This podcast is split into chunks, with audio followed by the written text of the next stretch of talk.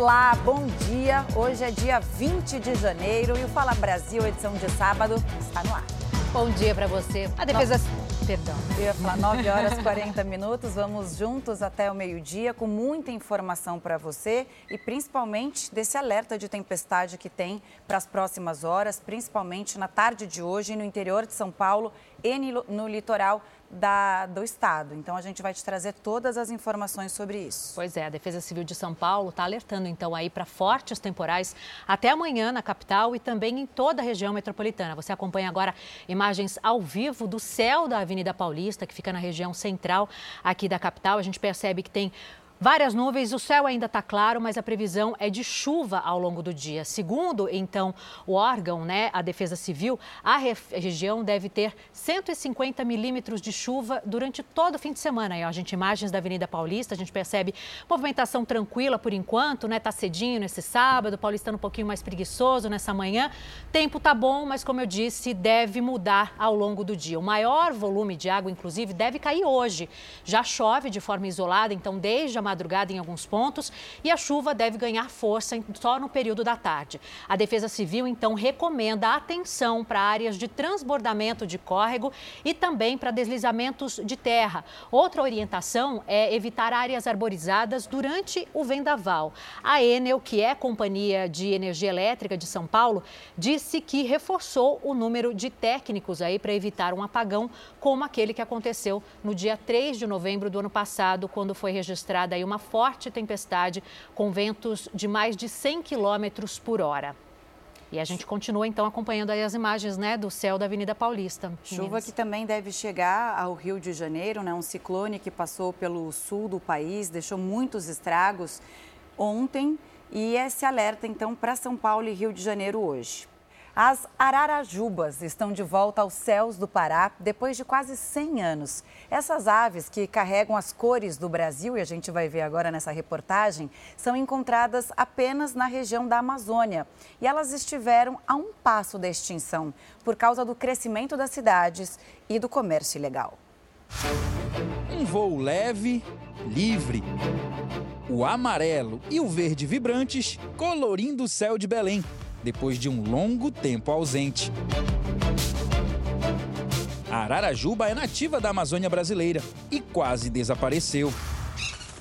A caça, a captura, além da venda para o mercado nacional e internacional e o desmatamento, contribuíram para que a Ararajuba entrasse na lista de animais em extinção. Para você ter uma ideia, há quase 100 anos, essa espécie não era vista na região metropolitana de Belém. Essa é uma espécie muito visada pelo tráfico, sempre foi por ser uma espécie muito bonita, muito chamativa, com canto muito bonito, chamar muita atenção das pessoas. Então, com a caça e captura excessiva na região, é, somada à urbanização que desmatou a região, é, a espécie foi diminuindo até a ponto de desaparecer há aproximadamente 100 anos atrás. Projeto de reintrodução e monitoramento de ararajubas na região metropolitana de Belém é realizado pelo Instituto de Desenvolvimento Florestal e da Biodiversidade do Pará e conta com a parceria da Fundação Limington de São Paulo. O projeto teve início em 2018. De lá para cá, pelo menos 50 ararajubas foram reinseridas no Parque do Utinga, em Belém.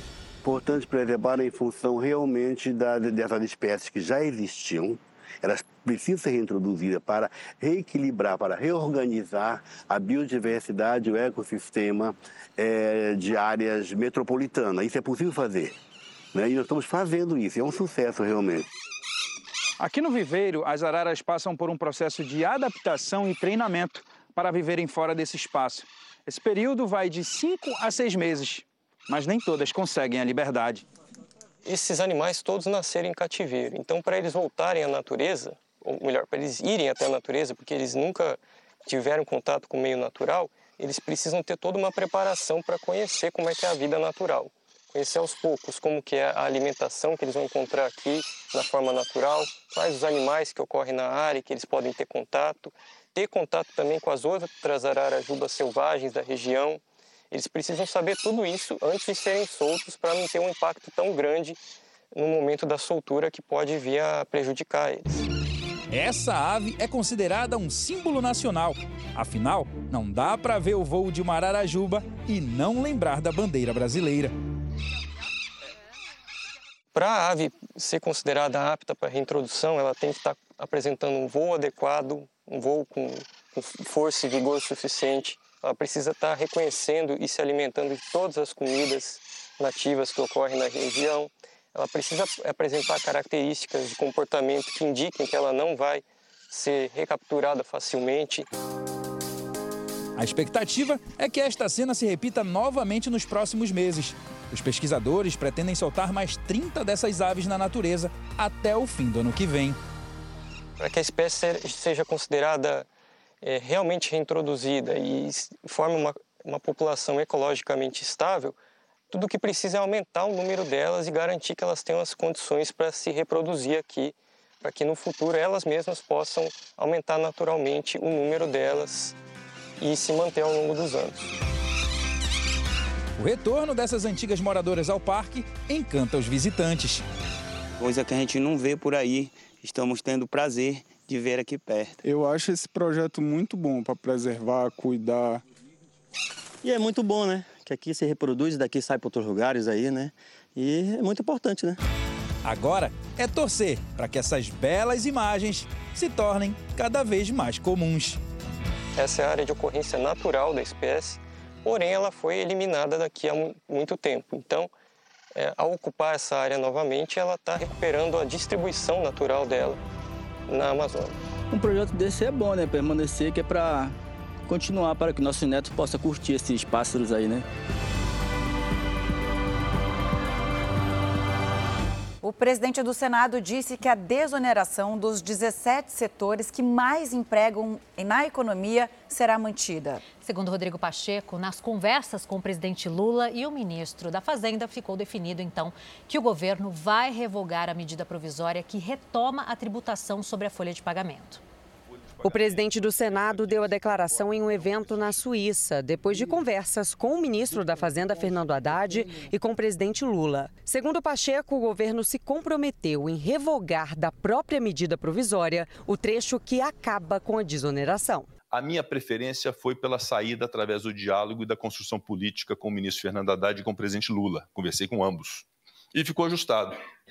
A desoneração valerá e há o compromisso do governo federal de reeditar a medida provisória para revogar esta medida provisória na parte que toca a desoneração da folha de pagamento. Esse é o compromisso político que fizemos e é assim que vai acontecer e se encaminharem as coisas. A MP enviada nos últimos dias de 2023 e que ainda precisaria ser votada no Congresso desagrada a maioria dos deputados e senadores. Os parlamentares já se posicionaram pela prorrogação da desoneração da folha de pagamentos até 2027. Pacheco alertou a Haddad que o assunto só avançará no futuro se for tratado por projeto de lei. Agora nós temos duas reuniões com os líderes das duas casas, Senado e Câmara. Nós vamos é, apresentar esse princípio como regra geral né?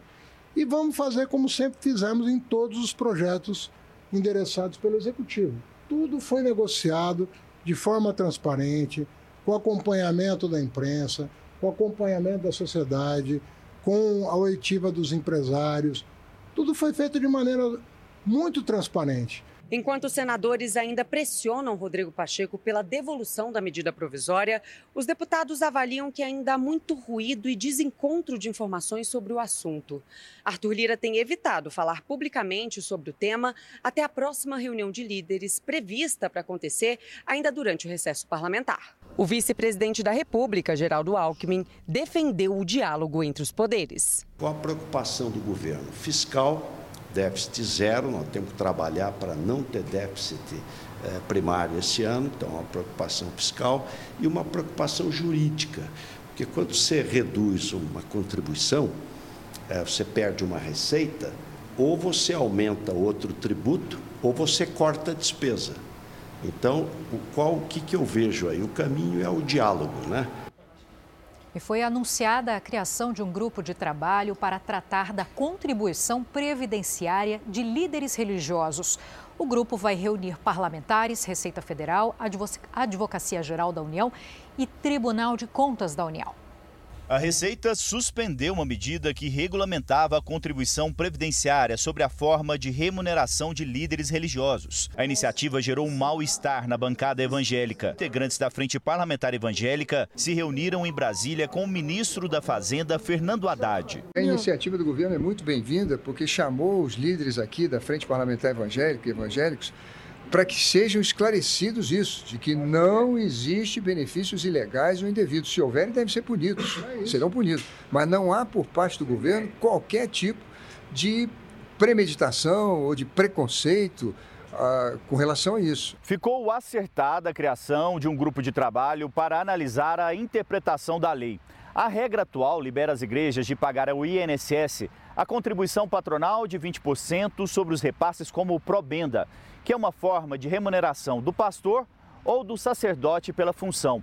O ato editado em agosto do ano passado tentava colocar fim às diversas interpretações da lei e possíveis multas. Os trabalhos para que haja um acordo entre líderes religiosos e o governo devem começar em fevereiro, depois do recesso parlamentar. Como há uma dúvida a respeito da interpretação, nós vamos avançar nessa direção com apoio do TCU, evidentemente, e com apoio da Advocacia Geral da União, a AGU, para estabelecer a interpretação definitiva para que os técnicos aqui possam seguir o comando daqueles que têm a obrigação de dizer qual é a forma correta que foi entendida pelo Congresso Nacional. O deputado Silas Câmara, presidente da Frente Parlamentar Evangélica, está otimista para que se chegue a um acordo no grupo de trabalho. A gente vai construir esse, esse, esse momento de forma que o ato seja restabelecido com os ajustes, que tenha a clareza que a gente precisa, mas que respeite também os indicativos que o Tribunal de Contas da União e o Ministério Público da União aponta e com isso a gente vai ter um ato claro, cristalino e mantido, obviamente, aquilo que nós queremos, que é a clareza de como o órgão fiscal do Brasil deve lidar com as instituições religiosas do Brasil cidadãos aqui da, da região metropolitana de São Paulo, da capital paulista. Mãe e filha morreram levadas pela enxurrada em Limeira, no interior de São Paulo. E a Defesa Civil de São Paulo alerta para fortes temporais até esse domingo na capital e também na região metropolitana. O maior volume de água deve cair hoje. A repórter Mônica Simões, que já está aqui comigo, ela está lá na sede da Defesa Civil de São Paulo e vai detalhar para a gente como é que vai ficar o tempo nesse fim de semana, né, Mônica? Conta para a gente. Bom dia para você. Exatamente, Adriana. Bom dia para você, bom dia para todo mundo. Deve chover muito durante o sábado e o domingo aqui na capital paulista e também na Machada Santista. Só para a gente ter uma ideia, Adriana, hoje, sábado, a temperatura média na capital paulista deve girar em torno dos 26 graus. Lá no litoral está um pouquinho mais alta, 30 graus, mas até o final do dia deve baixar e chove sim o dia inteiro. Para quem está em casa entender um pouquinho do que a gente está falando, aqui a gente tem o radar meteorológico aqui da Defesa Civil Civil, também do Centro de Gerenciamento de Emergências. A gente vê esses pontinhos aqui, azuis, são chuvas. Então, no litoral norte de São Paulo já está chovendo, chuva fraca. Agora, o Rincon, que é nosso cinegrafista, vai chegar num outro mapa, ali em cima. Aquele mapa mostra a nebulosidade em todo o estado de São Paulo, ou seja, não tem sol em nenhum momento, então nuvens durante todo o dia agora. Nesse mapa aqui, a gente pode ver que algumas cidades do interior do estado já está chovendo, já tem aí alerta. Então, segue aí em alerta toda, toda a região de São Paulo, todo o estado de São Paulo. Lembrando que ontem chegou a frente fria, então teve aí registrado em todo o estado de São Paulo 179 quedas de árvore. Infelizmente, três óbitos, dois em Limeira e um em Sorocaba. E Sorocaba, inclusive, foi a cidade mais atingida. Em três horas, choveram 150 milímetros. Então, muita coisa aí para um, um período tão curto. E a chuva, então, deve perdurar tanto hoje quanto amanhã. Voltamos ao estúdio do Fala Brasil. Mônica, vou segurar você mais um pouquinho aqui com a gente, só para você contar para nós como é que deve ser a intensidade dessa chuva ao longo do final de semana. Você tem essa informação? Olha, tenho assim, Adriana. Essa chuva, ela deve sim ser de moderada a forte.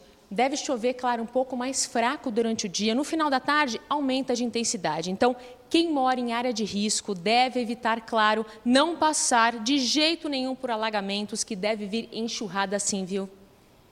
Tá certo, né? É aquela coisa, você mora na área de risco, já fica atenta, vai para casa de um familiar que mora em outra região para evitar tragédias que a gente está, infelizmente, acostumado a ver todos os anos e principalmente no verão.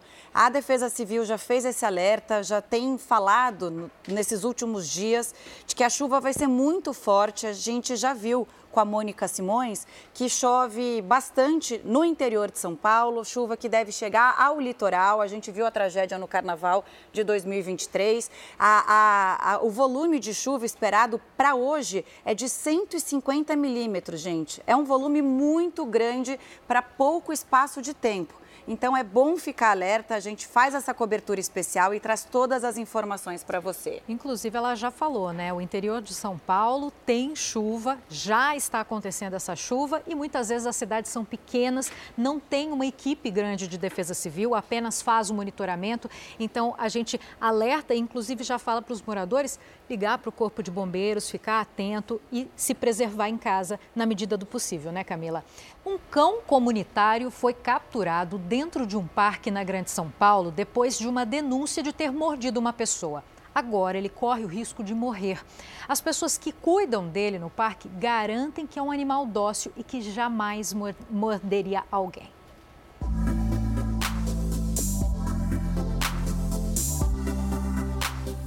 A campanha envolve pelo menos três ONGs e várias protetoras de animais independentes. Salve o caramelo! Salve o caramelo! Salve o caramelo! O apelo é para que o Caramelo, um cão comunitário, volte a ter liberdade. Ele foi capturado pelo Centro de Zoonoses de Suzano, na Grande São Paulo, por supostamente ter mordido alguém. Mas o animal sempre foi muito dócil e querido, segundo a comunidade. Esses são os únicos registros que as protetoras têm do caramelo já no departamento da prefeitura. De acordo com elas, o animal foi fadado a viver preso e sozinho injustamente. E o medo maior é que ele acabe sendo eutanasiado por ter sido levado como um cão agressivo. Quando o cão entra no zoonose como animal bravio, ele tem três meses para socialização, né? Para que ele possa, aí ou ele é adotado ou é socializado, né, para que possa conviver, né, no âmbito de um lar. Se isso não acontecer, ele acaba sendo eutanasiado. Esse é o Faísca, companheiro de longa data do Caramelo, que agora está sozinho. Os dois costumavam viver no Parque Max Pfeffer, também em Suzano. Segundo as cuidadoras, eles têm um comportamento bem parecido. Assim como o caramelo, o faísca também é um cão comunitário. Os dois formam inclusive uma dupla inseparável.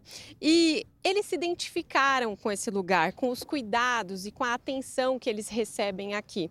Tanto que eles vivem livres e há mais de um ano sempre permanecem aqui no parque. Hoje ele está com essa guia só para não fugir da nossa gravação, mas eles são cães livres que permanecem nesse espaço e que gostam de estar aqui, né? Aqui é sua casa, Faísca? Cadê o caramelo? Cadê? Ei! E dá para ver que ele é dócil, né? De acordo com esta advogada especialista em direito dos animais, Caramelo e Faísca são exemplos de cachorros que estão protegidos pela lei estadual que regulamentou a situação de cães comunitários. Segundo ela, Caramelo não poderia ter sido retirado do parque. Ela sugere que a população abra uma denúncia no Ministério Público. Ele não tem um dono, mas ele é castrado, vacinado, identificado como cão comunitário e a população, a comunidade cuida dele. Então ele não pode ser, em hipótese nenhuma, capturado, porque ele é protegido por lei estadual e tão pouco ele pode ser eutanasiado. Para Helenita, manter preso e sozinho num espaço pequeno, um animal que vivia livre e solto no parque, é um ato de crueldade. Ela teme que esse estresse afete negativamente o comportamento do caramelo e que aí sim ele se torne um animal agressivo. Ele era feliz aqui. Lá ele saiu de toda essa liberdade para ir ficar lá em um quadrado, em um cubico quadrado. Esse animal lá, ele vai ser totalmente transformado, ele vai se transformar. Ele vai passar a ser um animal agressivo, sim. Aí, agora sim, ele é capaz até de agredir pessoas, as pessoas que cuidavam dele aqui e que ele nunca agrediu. Joselita é tão apegada ao caramelo que já foi visitá-lo duas vezes no centro de zoonoses. Para ela, o cãozinho está deprimido. E eu já fui duas vezes lá na zoonose para visitar o caramelo. E ele está triste. Dá para ver que ele está triste. Ele está muito triste. Ele não é um cachorro violento. Nossa equipe foi até o centro de zoonoses, mas para visitar o caramelo é preciso agendar horário. Em nota, a prefeitura de Suzano informou que o cão foi recolhido do parque com laudo de mordedura. Disse que todos os procedimentos necessários foram realizados e garantiu que o animal não será sacrificado. A administração afirmou ainda que o cão recolhido atualmente segue disponível para adoção. O que as protetoras esperam é que Caramelo volte para o convívio social no parque ou realmente ganhe uma família. O que nós queremos é que ele tenha a chance de viver no âmbito de um lar e ser tratado com amor e dignidade, já que aqui no parque foi proibido a permanência dele de uma forma muito injusta. Salve o caramelo! Salve o o caramelo! É que o caramelo seja adotado ou que volte para a comunidade para poder receber carinho, né? Ficar preso no centro de zoonoses realmente é muito triste para um cãozinho dócil, para qualquer cão. Vamos viajar pelo Brasil? Está na hora da nossa no nosso Giro Tempo. A gente vai saber como é que fica o tempo por todo o Brasil. Eu estou aqui com a Ana Colibri, ela que fala direto de Santa Cruz Cabralha, na Bahia. Oi, Ana, bom dia para você. A gente está vendo daqui que o tempo está bem bonito. Será que permanece assim ao longo de todo sábado, amanhã? O que, que você acha? Bom dia. Oi, Adriana, muito bom dia para você, para todo mundo que nos assiste. Olha, agora nós estamos aqui no distrito de Coroa Vermelha, que é município aí da cidade de Santa Cruz Cabralha e que fica a aproximadamente 16 quilômetros da cidade vizinha, que é Porto Seguro. E aqui onde nós estamos agora é a praia de Coroa Vermelha e o tempo por aqui amanheceu ensolarado, mas neste momento a gente observa algumas nuvens no céu, mas o sol predomina. A previsão do tempo para hoje é de sol, aumento de nuvens de manhã, pancadas de chuva à tarde e à noite o tempo fica aberto. A temperatura varia entre a mínima de 23 graus e a máxima de 34. Para amanhã, no domingo, a previsão é bem parecida com a de hoje. A diferença é que no domingo terá pancadas de chuva à tarde e à noite. A temperatura de amanhã também ficará igual à de hoje, mínima de 23 graus e a máxima de 34. Agora nós vamos para Natal, no Rio Grande do Norte, falar com Hugo Vieira. Hugo, como está o tempo por aí, Natal? Bom dia, Ana. Bom dia a todo mundo ligado no Fala Brasil. Olha, o sábado começou quente aqui em Natal, com 27 graus, agora faz 29 e a máxima esperada para esse sabadão é de 31, com mínima de 27 graus. A gente fala aqui da Praia do Forte, um dos principais cartões portais, cartões postais de Natal. Foi fundado aqui o Fotos Reis Magos em 1599. Esse panorama da Praia do Forte aqui belíssima, com as imagens do Sandro Fernandes. Olha, a previsão do tempo é de dia sempre aí com algumas nuvens, mas o sol predomina perfeito para quem, quem quer curtir o verão aqui em Natal. Agora a gente vai saber como é que está o tempo, viu? Em Goiânia, com a repórter Patrícia Piaça. Bom dia, Patrícia. Oi, Hugo, bom dia para você, bom dia para todo mundo de casa. Aqui em Goiânia agora, olha só, faz 25 graus. O dia amanheceu chuvoso, uma chuvinha fina em algumas regiões aqui da capital. O tempo continua encoberto, muitas nuvens por aqui, mas a máxima para hoje pode chegar aos 33 graus. Para amanhã, previsão parecida ao domingo também pode ter pancadas de chuva a qualquer hora do dia. A mínima prevista é de 18 graus e máxima de 31 graus. A dica é, se for sair de casa, vá preparado ali, leve o guarda-chuva, porque a previsão é de chuva a qualquer momento do dia, mas com temperaturas altas aí. Voltamos ao estúdio do Fala Brasil. O nosso assunto agora é sobre transtorno de personalidade borderline, um problema marcado pelas mudanças súbitas de humor. O psiquiatra Isaac Efraim explica como identificar a síndrome e enfrentar o problema.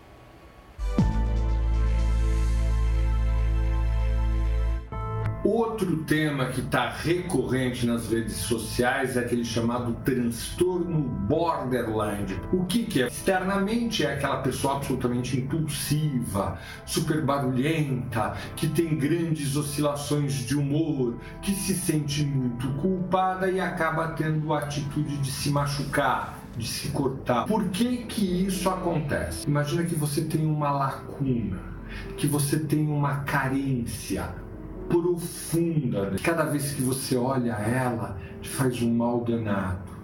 E você quer alguém para poder acalentar essa carência, acabar com ela. E você, o borderline, não se sente capacitado para isso. Então ele projeta toda a energia dele no outro. E aí ele tem dois grandes momentos.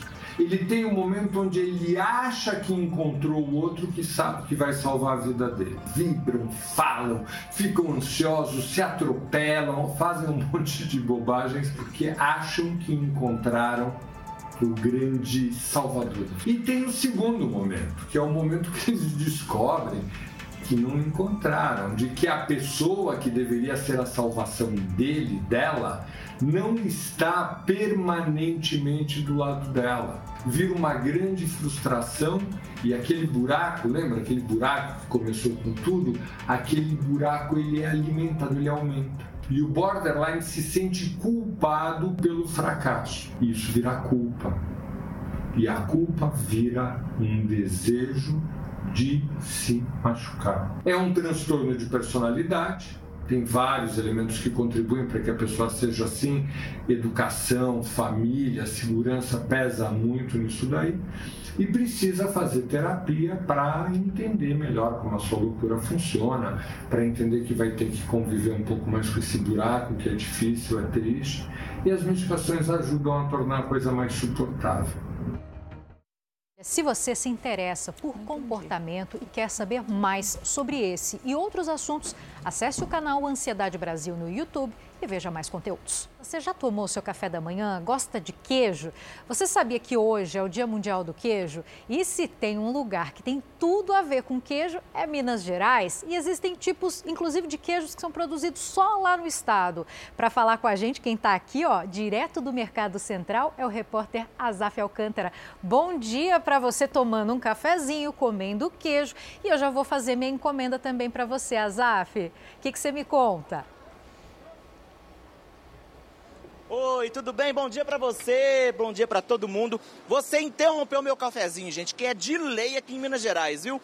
Olha só, a verdade é que o queijo é um patrimônio cultural aqui da gente. Ó, vou já deixar um desafio para vocês. Para identificar o verdadeiro mineiro, ele cresceu, nasceu e cresceu comendo queijo. Caso contrário, vai me desculpar, não é mineiro. Tô brincando. Deixa eu mostrar para vocês, nós estamos no Mercado Central. Vende por aqui mensalmente 340 toneladas de queijo. É muita coisa. Isso representa um terço da produção do queijo em todo o estado. Já pensou nisso? Agora, tem dois queijos, como você bem disse, que são produzidos só aqui. O frescal, que é esse aqui, ó, conhecido também como queijo Minas, queijo frescal. Quem gosta disso aqui é a galera fitness, quer fazer uma dieta. Ele é furadinho, ele tem menos gordura. Esse aqui é o famoso, premiado, queijo canastra, queijo curado. É aquele que derrete. E pro cafezinho da manhã, gente, hum, você derrete, ele coloca no pão e ó, vapo. Uma delícia, tá? Dona Zelinha, Dona Zelinha, mulher, a senhora tá aqui no Mercado Central há quanto tempo? 45 anos. É muita coisa. É. Entende tudo de queijo, fiquei sabendo. Graças a Deus. O que a gente pode fazer, a gente trabalha com qualidade e para satisfazer o público, né? Eu é acho. isso. Fiquei sabendo que a senhora criou uma família inteira, gerações, só vendendo queijo. Com certeza, estou muito satisfeita. Eu imagino. É, muito satisfeita. Tem, tem 45 anos assim de cliente aqui no mercado e, e eu estou muito satisfeita. Isso aí. Porque, porque eu mexo, né? É isso. E por que, que o queijo é tão famoso? Por que, que o povo gosta tanto? Vem gente do mundo inteiro para comprar aqui, gente. É, tem gente de Brasília, tem gente até de, de fora do, daqui do estado, sabe? Tem de Portugal, tem de Estados Unidos. Que loucura, né? Tem, é muito bom. E tem e... vários lugares aqui perto aqui da, de Belo Horizonte. É isso. Me conta aqui uma coisa. O frescal é esse que eu falei. Eu falei direitinho, né? É, ele, tem, ele tem menos gordura, por isso que ele não derrete. Ele é mais pra galera fitness. Isso. O pessoal que faz dieta geralmente usa mais ele. Então, assim, tem para todo mundo, né? Para quem quiser um queijo mais magro, tem. Tem ricota também. Entendi. É. Agora, esse aqui é o famoso, dona Zelene, já disse, é da Serra da Canastra, aqui na região central do estado. Ele dá aquela gordurinha, ele derrete e ele é premiado, gente. São mais de 30 prêmios internacionais, dona Zelinha. Eu acho que é o mais procurado, então. É, ele serve para assar, serve para pão de queijo, serve para várias coisas. Para muita receita, para um é, petisquinho. Isso, isso mesmo. Para quem gosta, é o, o canastra mesmo. É isso, ó. Mas, Vou... mas Pode tem para todo mundo. Toma aqui um pouquinho para a senhora também, minha mão tá limpa. Vamos, vamos brindar com queijinho? Aqui, ó. Para todo o país, hein? Dia Mundial do Queijo. Vou mandar para vocês aí também, tá? Em São Paulo, que eu tenho certeza que vocês vão amar. De volta então ao Fala Brasil, aos estúdios. Pode mandar, Zaf, a gente vai adorar o presente, né, Cá? Ele acertou, né? Principalmente esse da, da canastra, que é maravilhoso. Todo mineiro que vem, a gente fala, traz um queijo da canastra, que a gente topa, paulista gosta. Deu água na boca. Obrigada, Azaf. Um ótimo dia para você. Bom, quando a sirene toca, os clientes de uma padaria já sabem. Tem pão quentinho saindo do forno. Mas essa sirene está gerando uma baita polêmica na vizinhança. Isso porque tem gente que não gosta nem um pouco, não é do, do pão, não. É do barulho. A sirene não falha.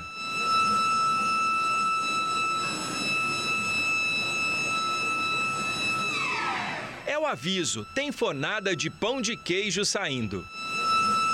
Não demora muito e os clientes chegam. A senhora ouve a sirene e vem buscar o pão de queijo? Exatamente. Eu acho muito legal, sabe por quê?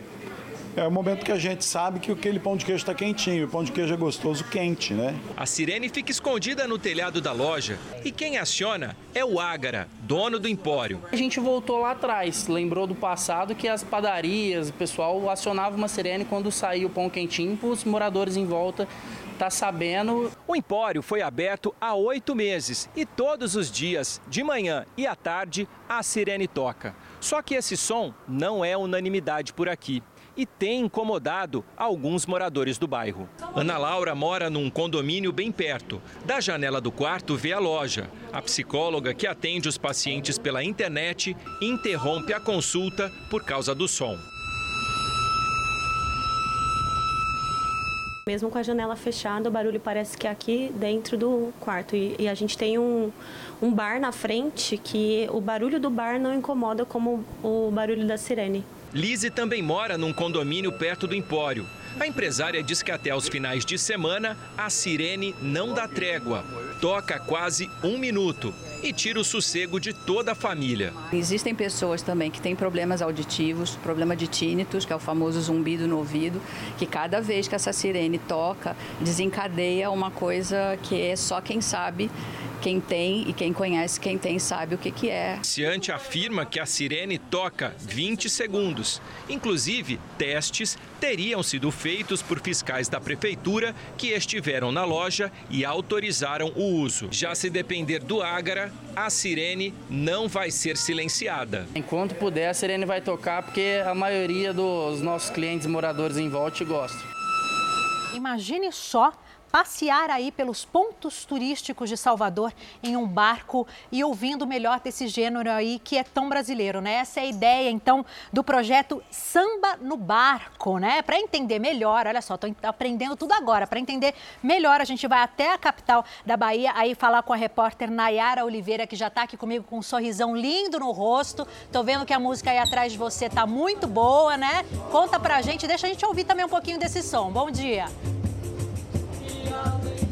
Oi, meu bem, bom dia para você, bom dia para todo o nosso povo que está conectado nesse sabadão lindo aqui pelo Fala Brasil. Minha gente, você já veio à Bahia? Não? Então venha, venha para você aproveitar todas as belezas que esse estado prepara para você. Agora você já consegue aí navegar pelas ondas sonoras do grupo Aquarela do Samba, porque eu estou, minha gente no barco deles, do Aquarela do Samba, é o projeto Samba no Barco, Samba em Alto Mar. Imagine você ter o privilégio de passear pela Baía de Todos os Santos um cartão postal maravilhoso. Consegui ter o privilégio de ver a cidade baixa de Salvador, aqui no bairro do Comércio, do Comércio. E olha o nosso anfitrião ali, minha gente, o elevador Lacerda. Estamos em um ponto, Adriana,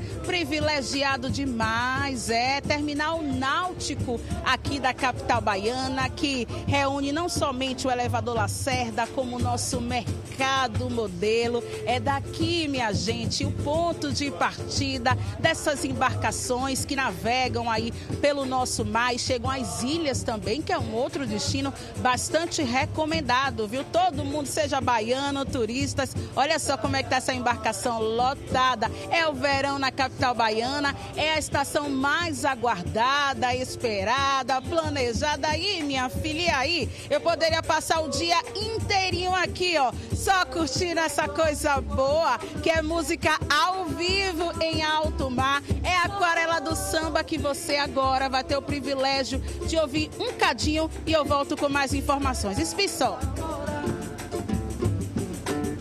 Quas. Cascarigudum, cascarigudum, cascarigudum.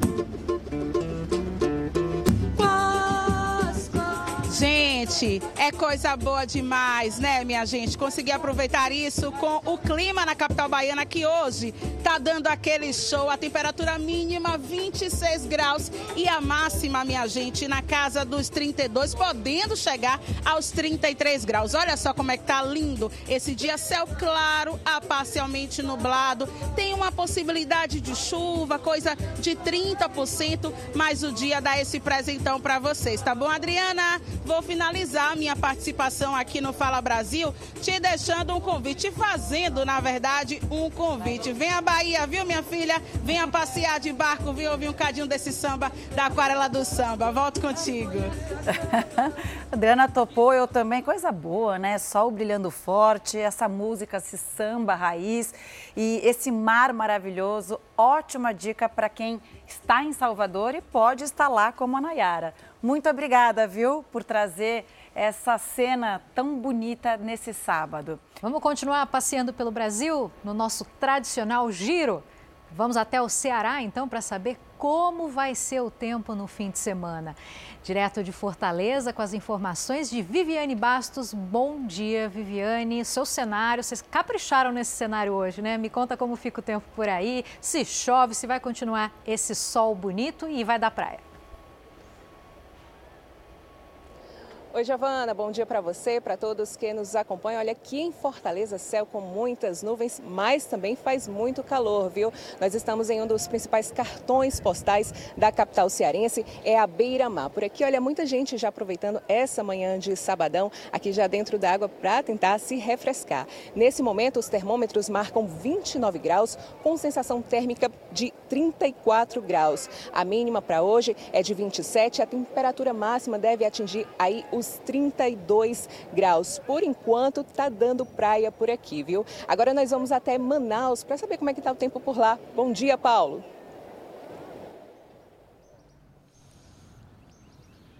Bom dia, Viviane. Bom dia, pessoal que acompanha o Fala Brasil. A gente está aqui em um dos cartões postais de Manaus. Você que está acompanhando o Fala Brasil, que sabe que sempre a gente mostra um cartão postal, um lugar diferente, como Praia da Ponta Negra, Teatro Amazonas. Hoje eu estou no Parque Jefferson Pérez, um lugar lindo também. O Augusto vai mostrar para você, o pessoal caminhando aqui nesse sábado de sol, viu? A gente sabe que o tempo aqui em Manaus muda bastante, hora chove, hora faz sol, mas nos últimos dias o tempo até que está firme e o clima está assim. Então, sem chuva. A previsão para hoje é a máxima de 31 mínima de 26 graus. Amanhã deve chover também no período da tarde, também nessa média, na casa dos 30 graus. Ou seja, tempo bom para o Manauara aproveitar o parque, para o Manauara sair de casa e aproveitar enquanto não chove, porque ela pode chegar a qualquer momento. Daqui de Manaus, a gente vai direto para Brasília falar com a Tainá. Bom dia, Tainá. Oi, Paulo. Muito bom dia para você e para quem acompanha a gente aqui no Fala Brasil. Aqui em Brasília, o sol está um pouquinho mais tímido, tá entre nuvens, tem previsão de chuva na parte da tarde, mas por enquanto tá gostoso o clima por aqui. A temperatura vai variar entre 19 e 31 graus. E eu tô no monumento aqui de Brasília, aqui na Ponte JK. Vou pedir para o Bartô mostrar para vocês. Olha só que lindo aqui o Lago Paranoá. Quando o clima tá assim, não tá aquele solzão, mas as pessoas ainda assim aproveitam para vir ver a vista pista, fazer caiaque, fazer um exercício aqui na beira do lago. É bem gostoso aqui o Lago Paranoá. As pessoas realmente aproveitam os brasilienses para passear aqui nesse lugar onde eu tô. E é bem, é bem, uh, é realmente um ponto turístico, um dos pontos turísticos para quem vier conhecer Brasília vale a pena passar por aqui. Então o sol hoje está entre nuvens, tem previsão de chuva na parte da tarde e amanhã Domingo, também a temperatura varia entre 19 e 30 graus, bem parecida com hoje, mas tem previsão daquela chuvinha durante todo o dia. Então, quem quiser sair de casa para aproveitar o Lago Paranoá e fazer exercícios, aproveita o sabadão, viu? Que hoje o dia tá bacana. Volto com vocês no estúdio. Pelo jeito, quem quiser aproveitar tem que sair agora, né? A hora é agora, né, Tainá? O dia tá lindíssimo por aí, mas vai chover mais tarde. Então a dica tá dada. Obrigada pelas suas informações, Tainá. O governo federal reconheceu a situação de emergência de 22 cidades do Rio Grande do Sul por causa das fortes chuvas desta semana. Mais de 240 mil pessoas ainda estão sem energia elétrica. O seu Ayrton mora em Sapucaia do Sul, a 50 quilômetros de Porto Alegre. Por ser diabético, ele usa insulina que precisa de refrigeração, mas ele só conseguiu salvar parte das doses que tinha em casa. Um pouco estragou, um pouco eu botei no gelo, na caixinha. Na capital gaúcha, a situação é a mesma. Aqui, parte do alimento que seria destinado a crianças de uma comunidade foi perdida. A gente teve que colocar fora dois freezer de, de, de alimentos. Sem luz, os moradores da região metropolitana tentam abastecer caixas de isopor com gelo. Só que a procura triplicou depois da tempestade. Não tinha mais gelo acabou o gelo. É, era 30 minutos, 40 minutos e acabava. Até os comerciantes têm dificuldade para comprar. Nesta fábrica de gelo, os últimos 15 mil sacos já foram vendidos. Só nessa câmara fria da empresa cabem até 30 mil sacos de gelo. Mas a situação é essa: ela está completamente vazia. Sem energia elétrica, a empresa não tem como produzir. Pelo menos 25 bairros de Porto Alegre ainda apresentam problemas com a energia elétrica. O abastecimento de água também foi prejudicado.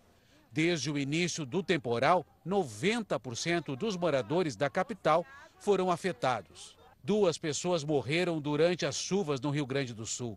Bombeiros procuram um motoboy que foi visto pela última vez enquanto fazia uma entrega.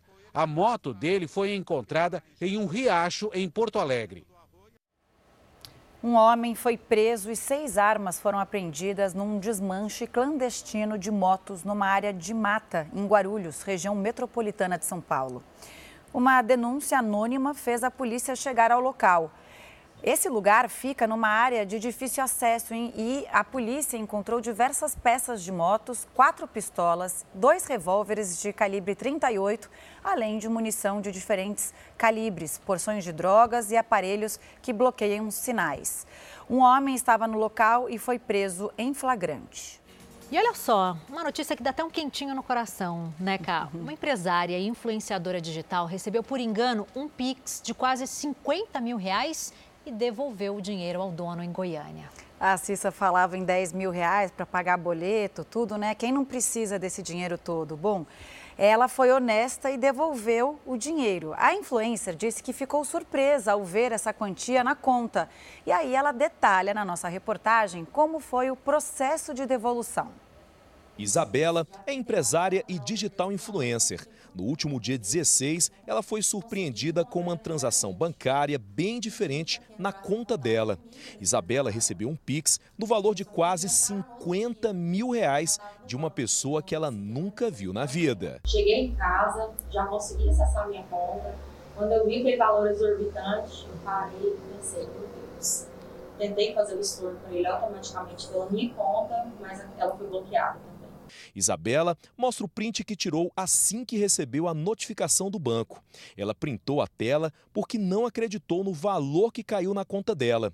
A empresária disse que nunca recebeu um valor tão alto. Nunca tinha me acontecido aquilo, né? Eu demonstrei na hora para minha colaboradora que trabalha comigo, ela ficou espantada. Ela falou, Isa do céu, eu falei, meu Deus, eu preciso resolver isso o mais rápido possível e devolver para o dono. A empresária conta ainda que procurou o banco no mesmo dia para saber como devolver o dinheiro. A digital influencer mostra o comprovante da devolução do dinheiro e relembra que para fazer essa devolução não foi nada fácil. Eu peguei o nome que estava no Pix, que era o titular, e consegui encontrar a empresa dele. Entrei em contato e pedi o retorno. Assim, no próximo dia, quando eu cheguei no banco às 10 horas da manhã, precisamente, para resolver o primeiro horário, ele me ligou e também estava na agência dele, a conta dele também tinha sido bloqueada e ele estava desesperado. A atitude de Isabela de devolver o dinheiro que caiu na conta dela por engano ganhou as redes sociais e virou assunto entre os internautas. A digital influencer foi bastante elogiada pela honestidade. Ela conta que aprendeu com os pais que nada que não venha do suor e do esforço do trabalho duro vai para frente tudo que vem muito fácil, vai muito fácil. A gente tem que se vangloriar de um dinheiro, de uma coisa que a gente é, lutou para construir. Porque nem teria como, gente, eu ficar com um dinheiro que não é meu. Esse dinheiro ele não prosperaria na minha mão. Vamos agora para a região sul do Brasil. Como fica o tempo no fim de semana dos paranaenses, hein? Quem conta para a gente é a repórter Bárbara Rames, ao vivo de Curitiba. Bom dia, Bárbara. Oi, Adriana, um bom dia para você. Todos que nos acompanham. Já tá calor aqui em Curitiba, viu? 25 graus nos termômetros aqui da nossa capital. A gente está falando do Parque Barigui, onde já tem bastante gente aproveitando esse sabadão para correr, fazer aquele exercício matinal e também em breve aproveitar o Parque de Diversões, que é a nova atração aqui do Parque Barigui. Para hoje, a máxima é de 28 graus. A gente tem o sol tentando aparecer de forma tímida, isso porque tem bastantes nuvens no céu aqui da capital e em breve, nas próximas horas, a gente também tem previsão de chuva, como foi ao longo de toda a semana. Temperatura quente, mas aquela clássica chuva de verão no período da tarde. E agora a gente viaja diretamente para Belém do Pará para saber como fica o tempo por lá nesse sabadão, junto com o Felipe Nobra. Bom dia, Felipe! Olá, Bárbara. Bom dia para você também, a todos que nos assistem nesse Fala Brasil especial edição de sábado. Um abraço para todos os curitibanos aí no sul do Brasil. Aqui no norte do país, em Belém do Pará, o sabadão começou com muito sol. Só que como você de casa vai perceber nas imagens do nosso repórter cinematográfico Márcio Viana, pouco a pouco a nebulosidade começa a aumentar. Então, qual é a expectativa para logo mais? A famosa chuva da tarde, já conhecida dos paraenses e de quem mora principalmente aqui na capital e região metropolitana. À noite, o tempo fica aberto. A mesma situação, o mesmo cenário é esperado para amanhã, domingão. Então, vai da praia principalmente pela manhã. Hoje a nossa equipe de reportagem veio até o complexo turístico do Ver o Rio, às margens da Baía do Guajará. É uma extensa área de cerca de 5 mil metros quadrados, bastante procurada pela população local. E daqui, do norte do país, a gente segue agora para a região sudeste. Meu amigo Alex Pandini, aqui em Belém, a boa para logo mais, hora do almoço, um bom açaí com peixe frito. E por aí em Vitória, no Espírito Santo, qual é a pedida? Qual é a iguaria local escolhida por você e sua equipe? Bom dia! Bom dia, Felipe Nobre. Bom dia a todos que assistem ao Fala Brasil. Aqui é a muqueca capixaba, um siri, um peruá frito. E num sábado de muito calor, viu? O sábado começou com calor e umidade. A gente está vendo ali ao fundo o Porto de Vitória. Muitas nuvens aqui no céu de Vitória. Agora 32 graus e vai subir, vai chegar a 38 graus a máxima. E até na região serrana, que é um pouco menos quente, vamos ter uma máxima de 33 graus. Pode chover no sul do estado, ali próxima divisa com o Rio de Janeiro. E a previsão é para que amanhã continue assim também. Na segunda-feira, segundo a meteorologia, o clima vai ficar um pouco menos quente, mas está bastante quente no Espírito Santo. Voltamos ao estúdio do Fala Brasil. E um casal de brasileiros foi preso vendendo remédios ilegalmente nos Estados Unidos. Eles são investigados por vender antibióticos e antidepressivos, principalmente para conterrâneos. A Tina Roma está de volta para contar para gente. Esse casal de brasileiros foi preso em flagrante aqui nos Estados Unidos sob a acusação de administrar uma farmácia móvel ilegal. Maxwell e Renata são os primeiros acusados de uma rede que está sendo investigada há bastante tempo aqui nos Estados Unidos. Segundo o chefe de polícia que investiga o caso, eles fazem parte de uma rede que será desmontada como resultado de uma investigação multiagências. O casal já estava sob investigação há vários meses. Eles teriam como alvo comunidades com grande população brasileira para vender medicamentos, entre eles antibióticos e antidepressivos. Os investigadores que trabalhavam disfarçados organizaram a compra de um medicamento ansiolítico. Quando o casal de brasileiros supostamente vendeu o medicamento aos policiais, Maxwell foi preso e uma intimação foi emitida para Renata. Esse é um tipo de atividade que tem crescido porque algumas pessoas sentem que não têm outras opções, buscam por preços mais em conta e até se automedicam. O casal será julgado aqui nos Estados Unidos por distribuição e posse ilegal de substância, conspiração para violar as leis sobre medicamentos, além de perigo para uma criança. Essa acusação é porque tinha um menor no carro que era usado pelo casal de brasileiros para vender os remédios. Os dois serão julgados separadamente. A gente vai com uma notícia urgente. Um policial reagiu a uma tentativa de assalto aqui em São Paulo. O caso aconteceu há pouco. Quem traz as informações para a gente é a Priscila Doroche. Bom dia, Priscila. É, o que, que você tem para contar para a gente? Houve troca de tiros? Oi, Giovana. Bom dia para você, para todo mundo que nos acompanha no Fala Brasil. Houve sim e tudo aconteceu no cruzamento da Avenida Interlagos com Washington Luiz aqui em São Paulo, como você bem disse. O policial que estava de folga viu uma dupla tentar assaltar um pedestre e tentou impedir. E foi neste momento em que disparos foram efetuados. A Polícia Civil já investiga esse caso, ninguém ficou ferido e também, até o momento, ninguém foi preso. Voltamos ao estúdio do Fala Brasil. A chuva forte causou a morte de três pessoas no interior de São Paulo, uma na cidade de Sorocaba e duas no município de Limeira. E a previsão é de novos temporais para hoje. A gente volta então a falar sobre esse alerta que vai até amanhã no estado de São Paulo. A Mônica Simões está de volta e vai contar para a gente, Mônica, para quem quer descer para o litoral paulista, a atenção tem que ser redobrada, né? Exatamente, Adriana. Atenção redombrada, principalmente para o domingo, porque hoje ainda está sol, então as pessoas que forem descer a serra hoje ainda conseguem aproveitar a praia até o finalzinho de tarde, porque daí escurece tudo, tem previsão de tempestade já para hoje à noite. Mas quem vai falar melhor sobre isso é o capitão Farina. Capitão, então, quem for ali para o litoral, atenção redobrada, como perguntou a Adriana no estúdio. Isso, Mônica. A chuva ela vai chegar principalmente na Baixada Santista, litoral norte, eh, já no período da tarde. Eh, hoje, no sábado, as previsões são que tenham acumulados bem expressivos. Agora, isso é para o litoral. Interior, Sorocaba, que sofreu muito ontem, né? 150 milímetros em três horas. Como é que vai estar a situação por lá?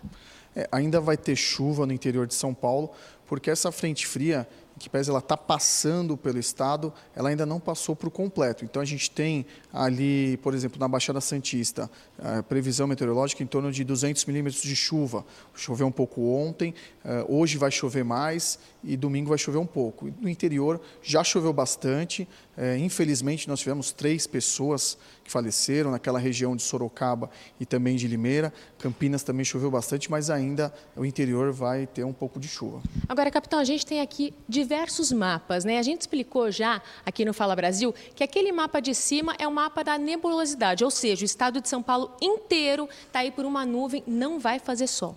É, hoje a gente não vai ver muito sol uh, no estado de São Paulo, a gente pode ver por aquele mapa ali em cima a nebulosidade praticamente quase todo o estado, algumas partes o estado ali tá, tem um pouco de sol, mas isso vai acabar passando porque essa chuva chegando, é, ela tem uma persistência, então vai, vai, às vezes vai ter um temporal mais leve, às vezes vai ter uma chuva mais forte, mas deve chegar à noite também essa chuva e também chegar no domingo, ela vai dar continuidade também. Neste momento, olhando para esses mapas, onde chove? Então, nesse exato momento, a gente não tem é, pontos de chuva. Né? Então, é um momento que o estado está um pouco mais tranquilo, mas nas nossas projeções meteorológicas, já no período da tarde, a gente já vai ver bastante chuva aí. A gente tem aqui, capitão, o radar do tempo. É tempo real mesmo, é online. Então, se estiver chovendo, a gente vê aqui uns pontinhos azuis. Então, quer dizer que está chuviscando em São Sebastião, aquela região toda? Isso aqui é, é bem pouco, porque quando a gente enxerga uma chuva mais forte, essa mancha azul, ela tem um, as cores, né? Ela vai ficando maior. Então esse radar meteorológico, é, foi, ele está implantado lá em Ilhabela. Uh, ele pega o, todo o litoral norte, também a Baixada Santista, pega a Serra do Mar, para a gente poder monitorar, a gente chama de chuvas holográficas. Então, são ondas de rádio que batem nessa, nessas nuvens e a gente consegue prever a intensidade e o deslocamento dessa chuva também. É um radar implantado para a gente poder observar toda essa orla, essa costa, uh, que também é um, é um local bem, bem sensível para nós. Agora, a gente falou de Baixada Santista. Mais tarde, a gente disse que vai vir chuva forte, vai vir temporal, então aqui vai estar cheio desses pontinhos azuis. Isso. Uh, nas nossas previsões meteorológicas, a chuva que ela se formou da zona de baixa pressão oceânica, então está lá no fundo, é, ela vem para cá, pro, entrando no continente, junto com a umidade. Também tem um abafado uh, que estava acontecendo no, na grandes, várias partes do estado, calor mais de 30 graus. Isso acaba proporcionando essa, essa chuva, essa condição meteorológica para que haja, haja perdão, essa chuva. E nós tivemos ali em Sorocaba o estacionamento desse núcleo de chuva, por isso que acabou chovendo 150 milímetros em três horas. Quem vive na região, Sorocaba, ali, região, deve tomar mais cuidado ainda? É importante que mantenha essas orientações de segurança que a Defesa Civil sempre passa, de não se expor ao risco. Então, no momento do alagamento, não adentrar nessas áreas, não enfrentar a força das águas das enxurradas e também devido aos ventos que podem vir, eh, a velocidade dos ventos que podem vir com rajadas, é importante que as pessoas não fiquem é, embaixo de árvores. Tá certo, muito obrigada pela entrevista. Voltamos à redação do Fala Brasil. Obrigada pelas suas informações, Mônica. E olha só, continue atento aqui ao, Fala Brasil. Daqui a pouquinho a gente volta com mais detalhes sobre a morte de três pessoas em Sorocaba e Limeira, no interior de São Paulo. Fora do Brasil, com o frio congelante que atinge os Estados Unidos, todo o esforço para resgatar uma vida em perigo conta. E você vai ver nessas imagens que a gente mostra agora. Bombeiros se mobilizam para resgatar esse cisne. De bote, com a ajuda de um cobertor, eles conseguiram levar o animal a um local seguro. Moradores viram que a ave não conseguia sair do lugar e ligaram para a corporação.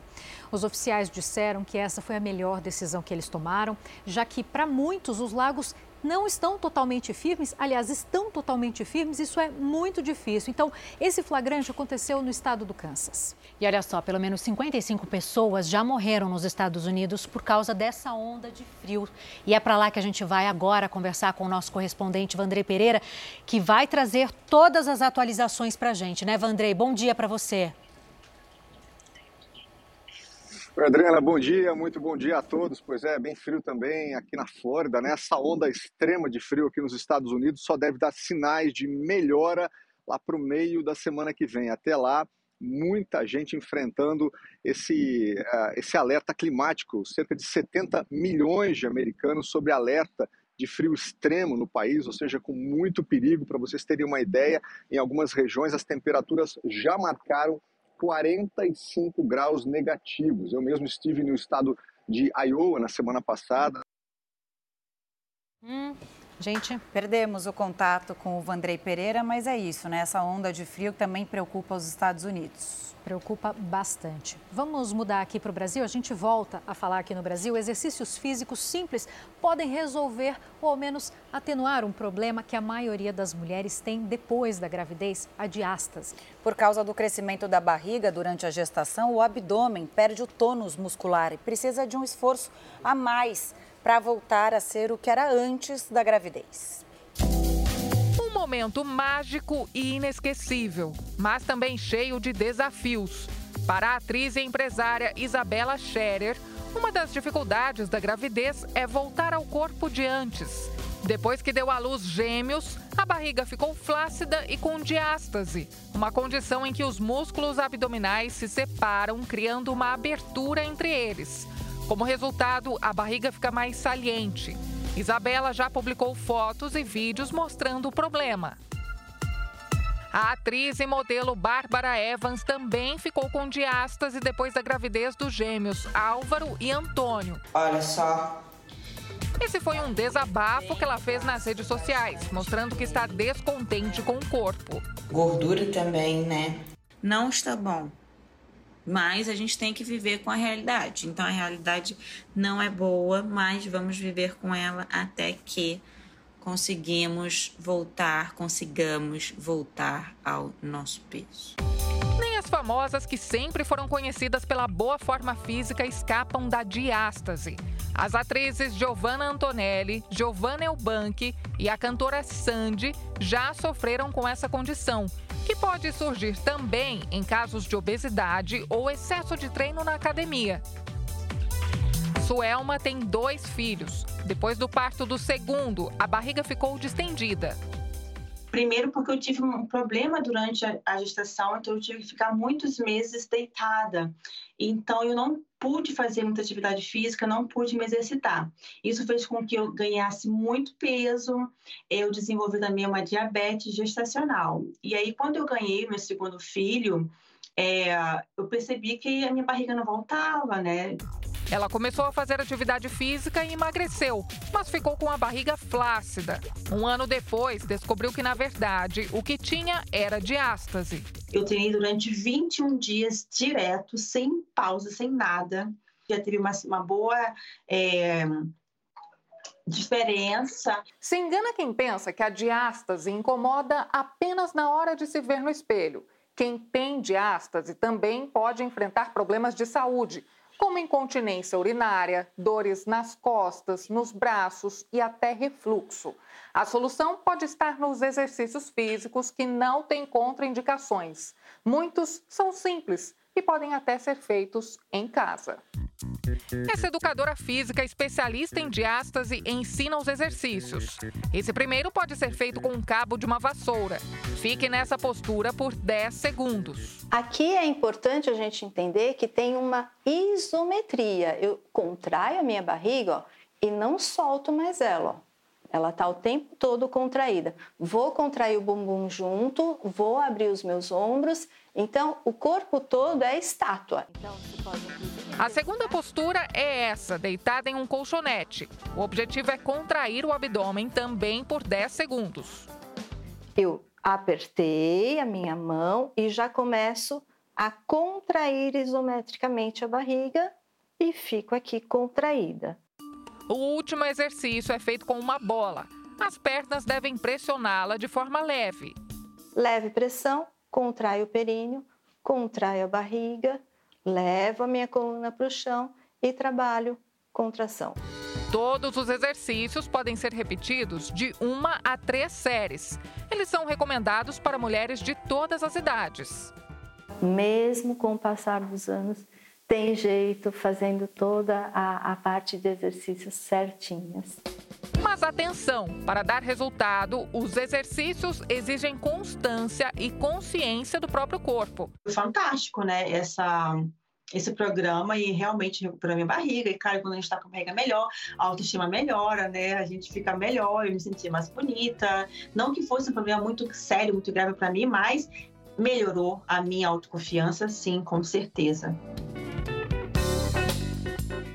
A polícia do Rio de Janeiro prendeu uma empregada doméstica que furtava joias da patroa em uma casa de alto padrão no bairro do Leblon.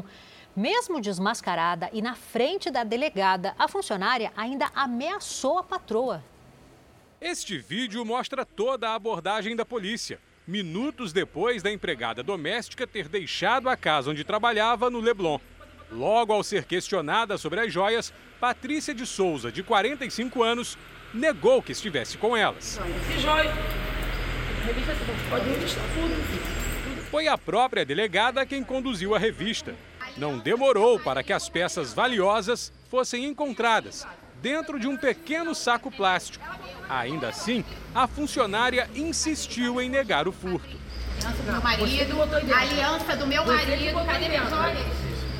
Que isso? Eles não pegaram de ninguém, não. É meu. Ela é botou na minha bolsa. Desmascarada e mesmo diante da polícia, a mulher ameaçou a patroa.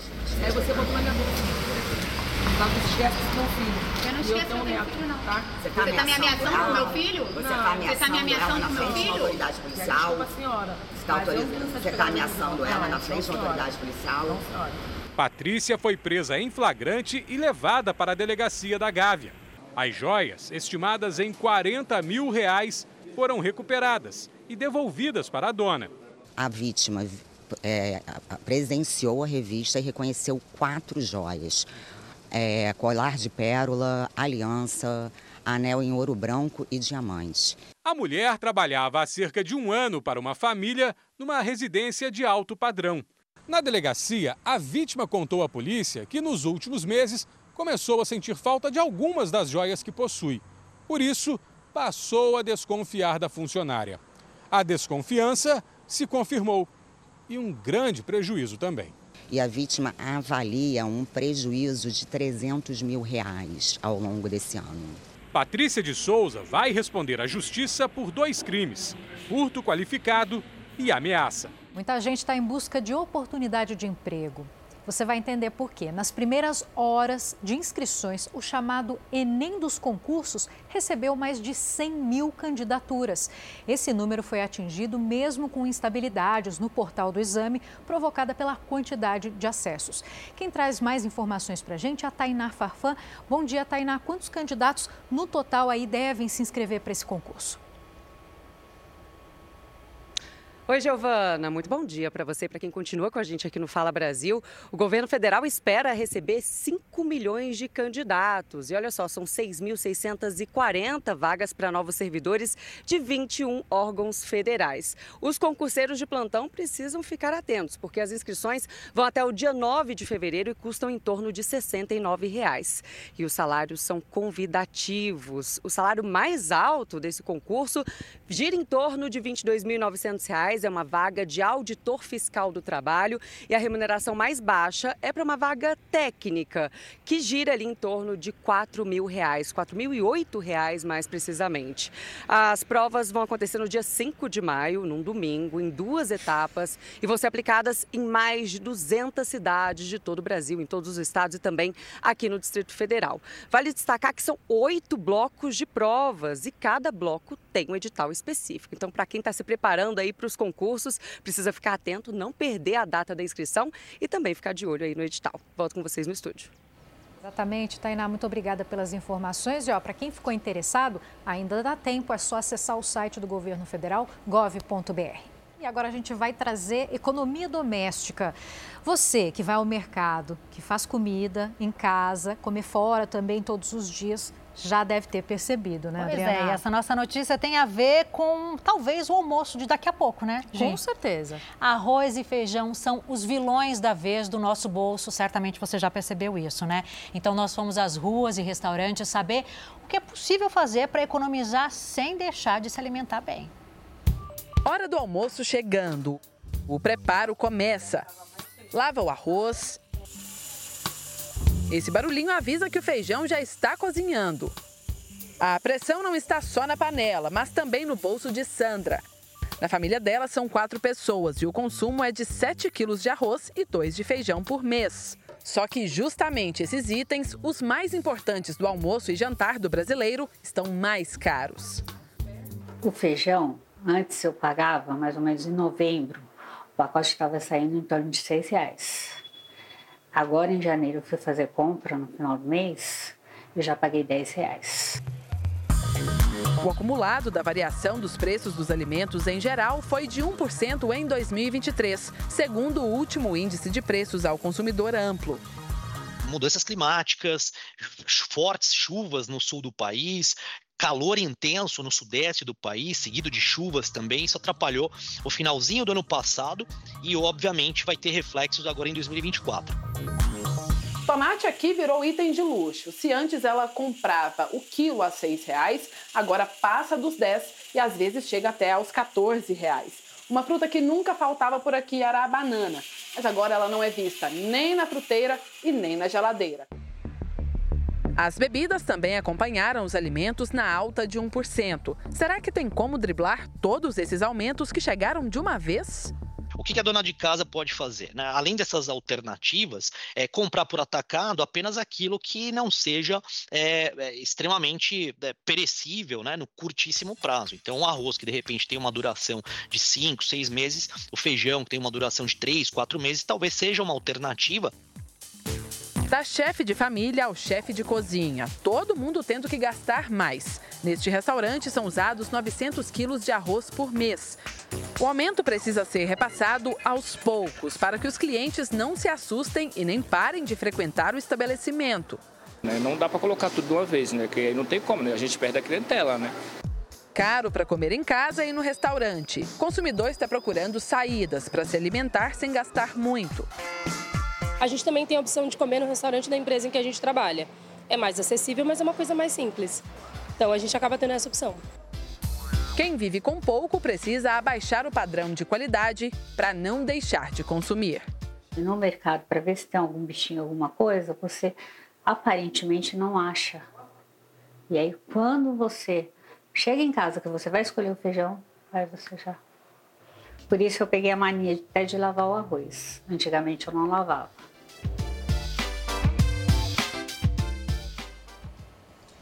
O Campeonato Paulista começa com transmissão exclusiva da Record e hoje o Corinthians faz um treino aberto para a torcida. A repórter Janice Castro está por lá para trazer notícias do nosso timão. Janice, o time já está pronto para o jogão de amanhã contra o Guarani. Bom dia para você. Ei Camila, bom dia para você e para todos. É um treino hoje diferente do Corinthians, um treino especial principalmente para aqueles torcedores mais saudosistas. O time profissional não treinava aqui no Parque São Jorge, sede social do clube, a famosa fazendinha, há 14 anos, gente. É isso mesmo, desde 2010 antes da construção do CT Joaquim Grava. Milhares de torcedores apoiam o time nesse que é o último treino antes da estreia no Paulistão. O Corinthians estreia amanhã em casa contra o Guarani com um time bem reformulado. Saíram medalhões como Renato Augusto, Gil, Giuliano e Fábio Santos. E o novo presidente do clube, Augusto Melo, foi às compras.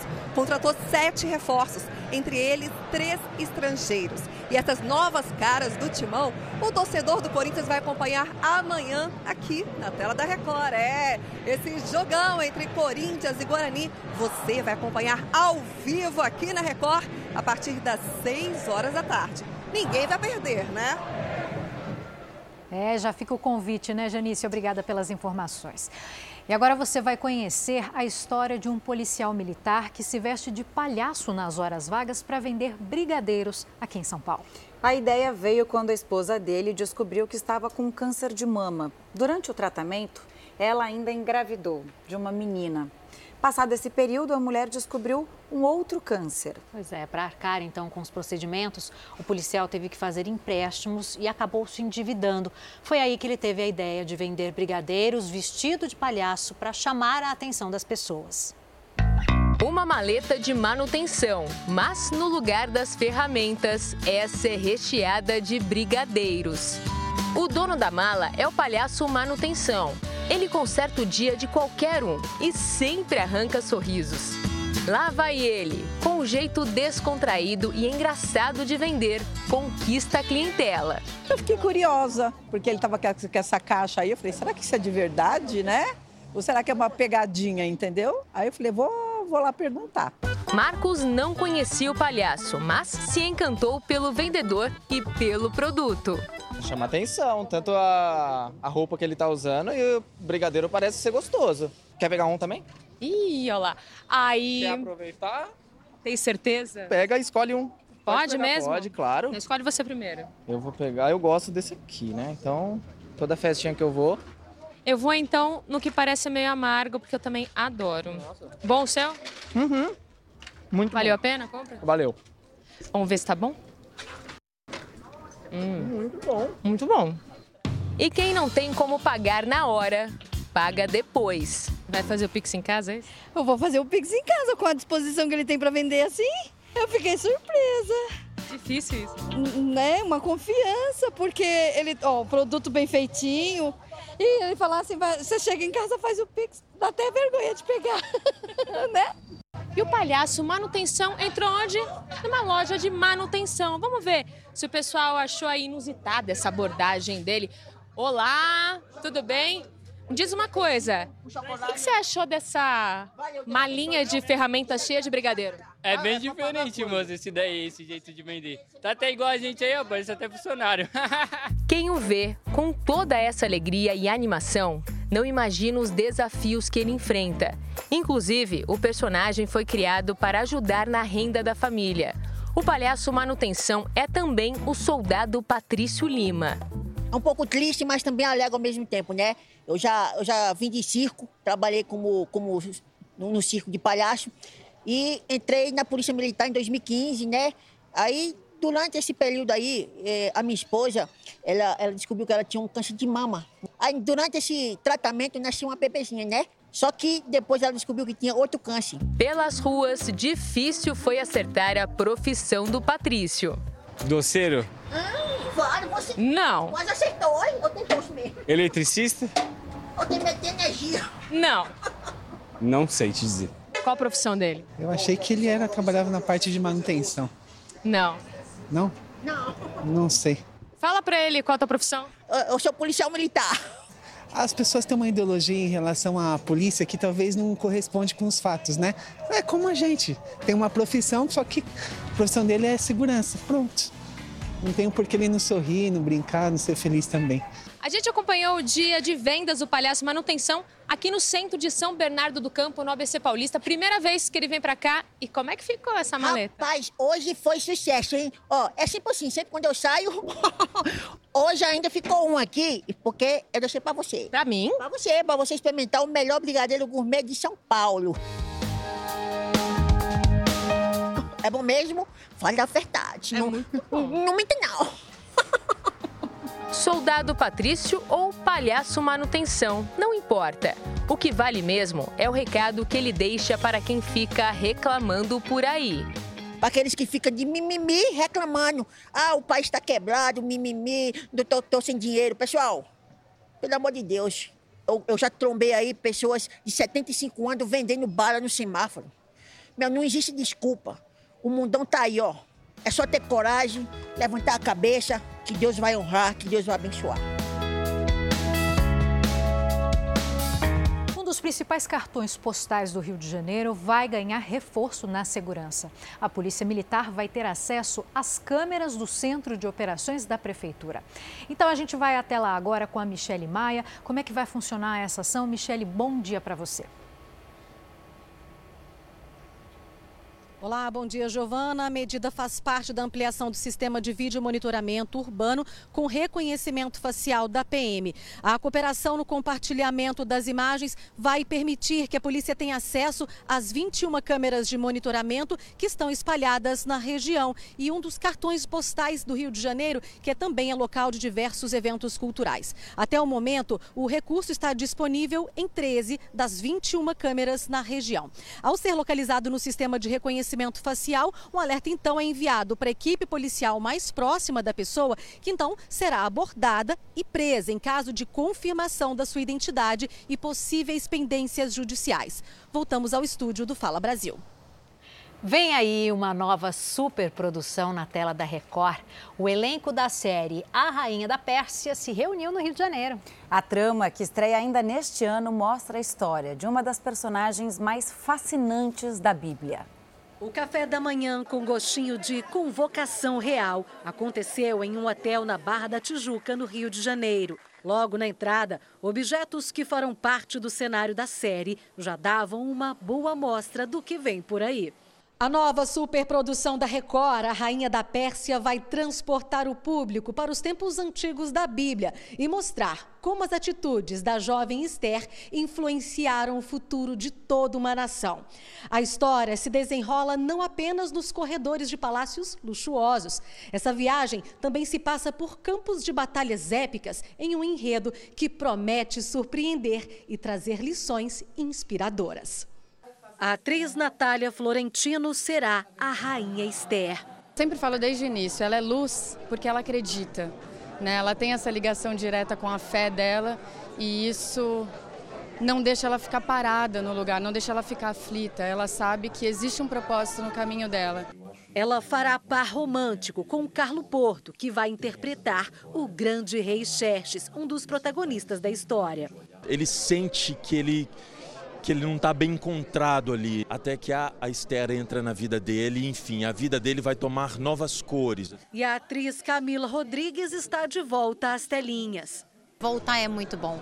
E voltar com uma personagem muito poderosa, apaixonada pelo rei, porém não demonstra, porque ela realmente quer ter o domínio. Uma mulher muito inteligente, entende sobre governo, estratégia. A gente não vê a Esther forçando a a presença dela na vida do Xerxes. A gente vê ela influenciando o Xerxes, né? E a gente vê isso também em outros personagens. Nós não precisamos, a mulher não precisa tanto do, de pessoas falarem você pode, você pode. Ela já é naturalmente influenciadora. Ela é influenciadora em casa, como mãe, como esposa, é, no trabalho. Aí né, na, entre vocês, ela está influenciando. A mulher, ela tem esse dom de influenciar. E se ela é uma mulher virtuosa, ela vai influenciar para o bem. A série terá gravações na região de Marrakech, no Marrocos.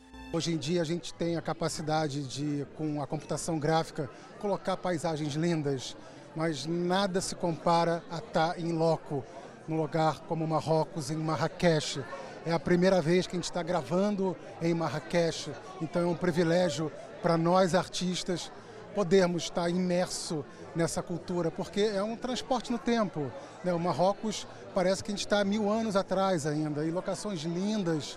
Então, só engrandece um projeto tão especial como a Rainha da Pérsia. Marcou o encontro entre direção e elenco e empolgou toda a equipe.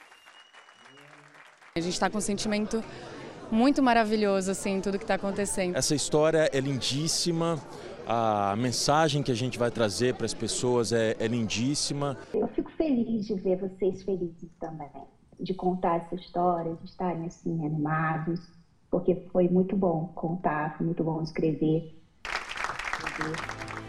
Mais do que entretenimento, a Rainha da Pérsia promete levar mensagens importantes para o público. Bom, uma mulher foi resgatada de helicóptero depois de passar quatro dias presa nas ferragens do próprio veículo. Ela dirigia numa rodovia quando perdeu a direção do veículo ao desviar de um animal e despencou de uma altura de quase 80 metros. Califórnia, Estados Unidos. Uma história incrível de sobrevivência. Uma mulher perde o controle da caminhonete que dirigia e cai em um penhasco. O resgate só é possível com um helicóptero. Eu a ouvi gritando: socorro, socorro! Uma voz muito fraca. Este homem que passava pela estrada ouviu os gritos de socorro. O que ele não imaginava é que ela já estava presa ao veículo há quatro dias. A vítima desviou de um animal no meio da estrada antes de cair em um desfiladeiro de 76 metros de altura no meio da noite. Ela pegou um pote para tentar armazenar água da chuva. O bom samaritano conta que ela sobreviveu bebendo água da chuva. A mulher também tinha alguns salgadinhos ao alcance na caminhonete. A vítima, que ficou presa nas ferragens, estava sozinha no veículo que ficou totalmente destruído. Mesmo assim, sobreviveu a quatro noites muito frias. Cris Aires tentou ligar para a emergência, mas o celular não tinha sinal. Tentou acenar sem sucesso para uma ambulância que passava na estrada. Não desistiu. Horas depois, conseguiu parar um caminhão do Serviço Florestal. A vítima foi levada até um hospital da região com um tornozelo quebrado. Os socorristas acreditam que, já sem água e com a baixa temperatura, a mulher não teria sobrevivido por mais uma noite. Acho que fui guiado por Deus para parar naquele ponto. Acho que foi o destino, sabe? O homem acredita que foi guiado por Deus. Parou naquele ponto quase como um destino. Fala Brasil, edição de sábado fica por aqui. Uma boa tarde para você. Mais notícias ao vivo da sua cidade ou região a uma da tarde. Você fica agora com The Love School. Ótima tarde.